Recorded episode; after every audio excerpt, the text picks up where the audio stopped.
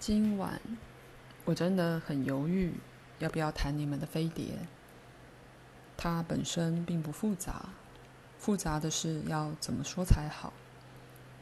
我真的想跟你们提一个你们可能关心或高兴的小事。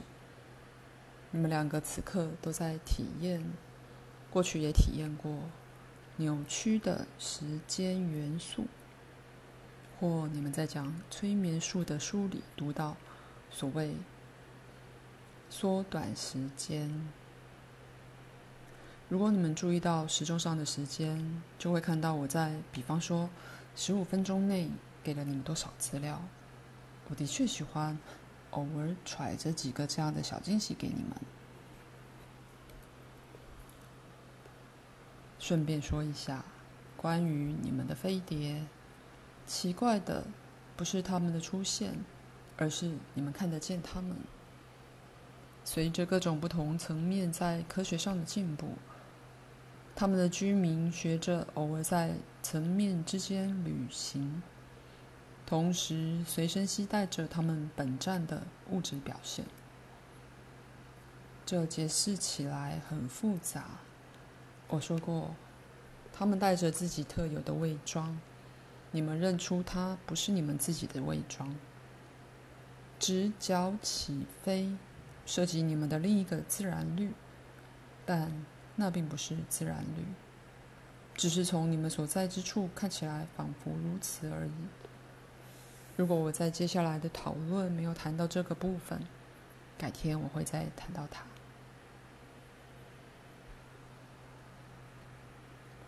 内在感官实际上是管道，经由它们才能觉察并维持任何特定层面的整个构成。透过内在感官，精神酵素才能作用于生命力上。我跟你说过，这生命力就是宇宙本身的结构。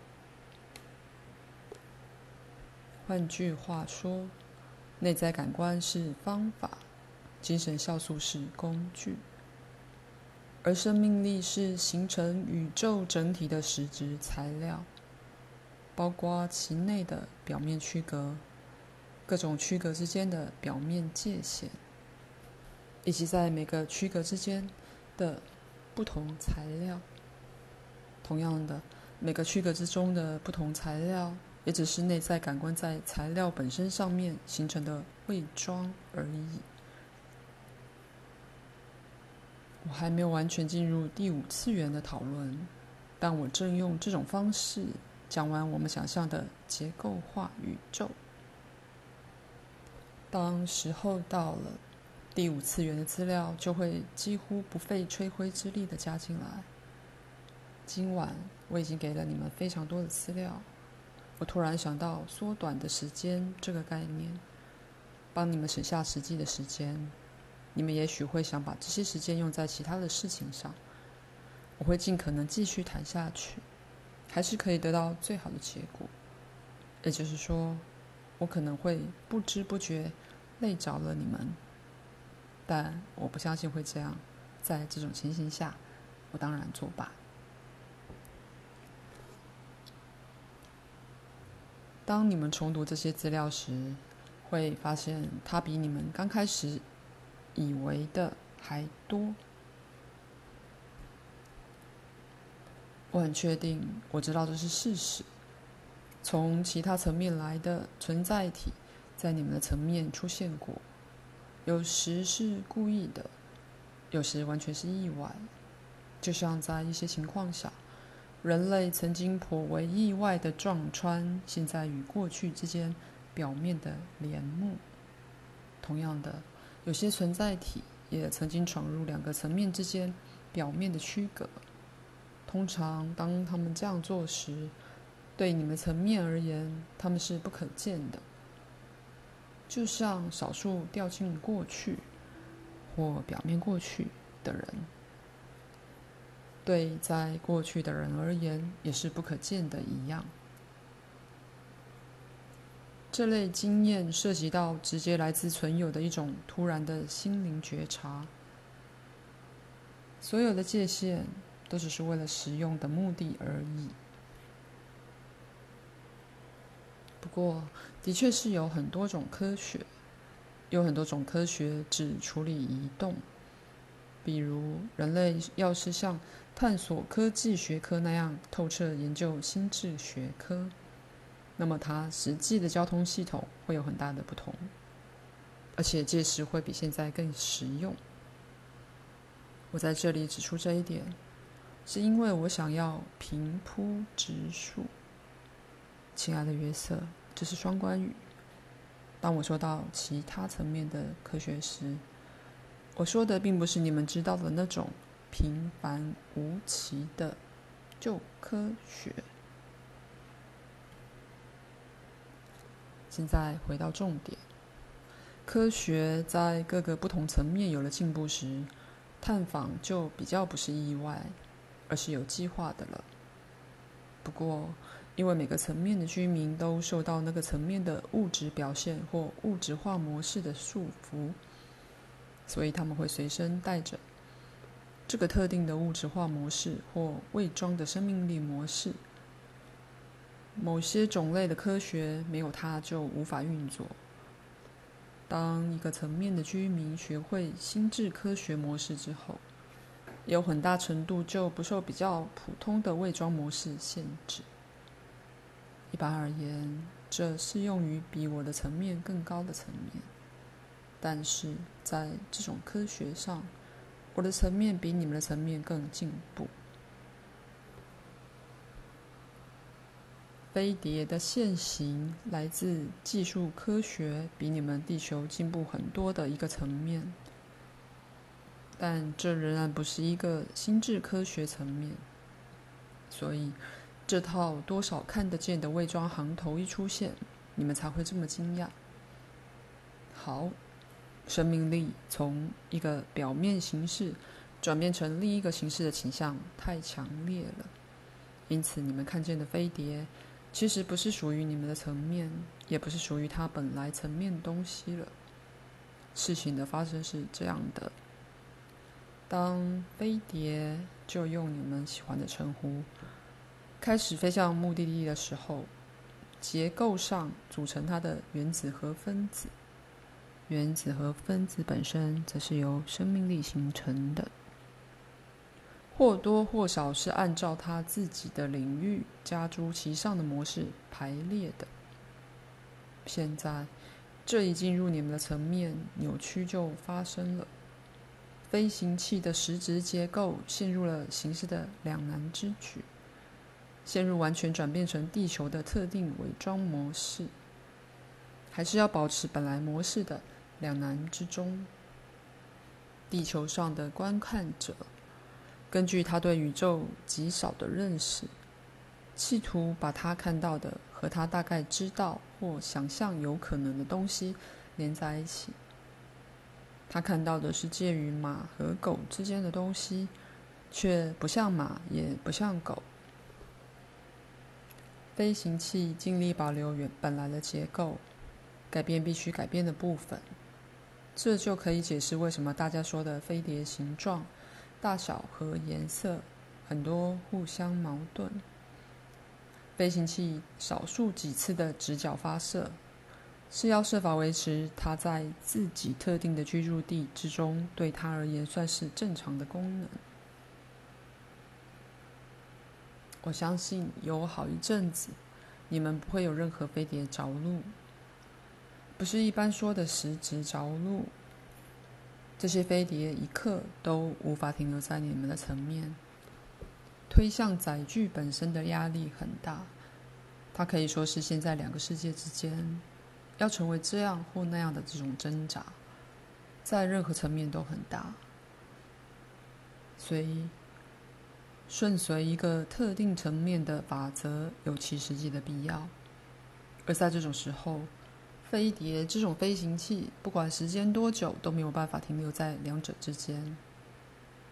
他们做的只是快速瞄一下你们的层面，记住，在你们的星球上见到的碟形或雪茄形都是冒牌形式，与它在本站的结构没有什么关联。以后我会更完整讨论那个层面的居民。不过我自己对他们并不是很熟悉，有太多事情你们不了解，我希望能解释给你们听。还有一些其他的事你们不了解，我却无法向你们解释，只因为现在他们与你们平常的思考模式格格不入。括号约瑟问：“可以举例说明吗？”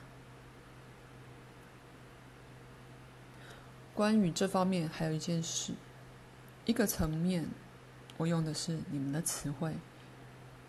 我会试着想一个比较好的说法，并不是一个星球，一个层面可能是一个星球，但一个层面也可能存在没有星球的地方。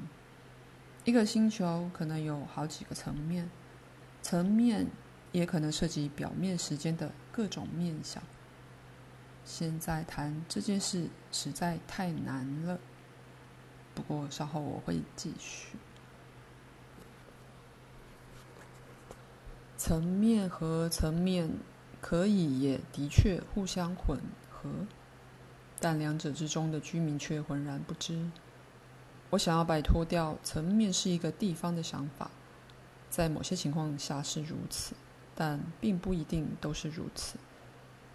一个层面也许是一段时间，一个层面，不管你相不相信，可能只是仿佛独自存在的一丁点生命力。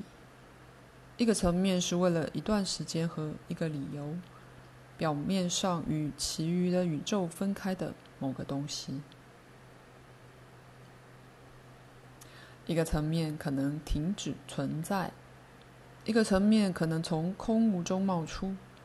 一个层面是为了存有而形成，以便顺着不同层次进行价值完成的模式。一个层面是有助于独特且特定的能力和成就发展的一种气候。一个层面是元素的隔离，在那里每一种元素都拥有最可能的运作空间。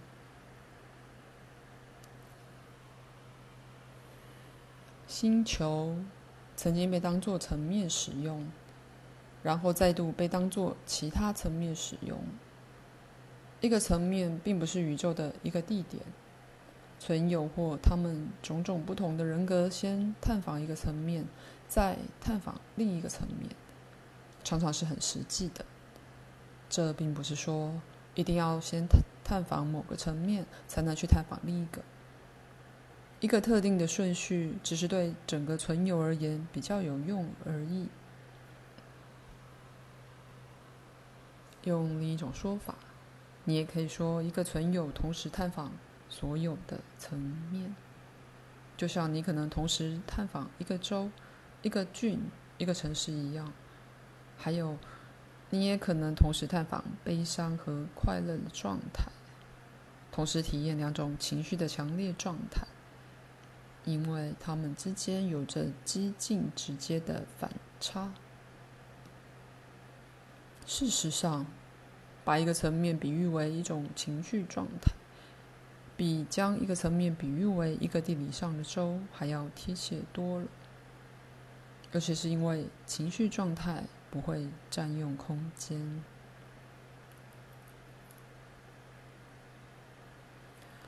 法兰克沃兹。的确来自悲伤的状态，他是一个重修的人格，也就是说，我必须透过法兰克沃兹弥补过去的错误。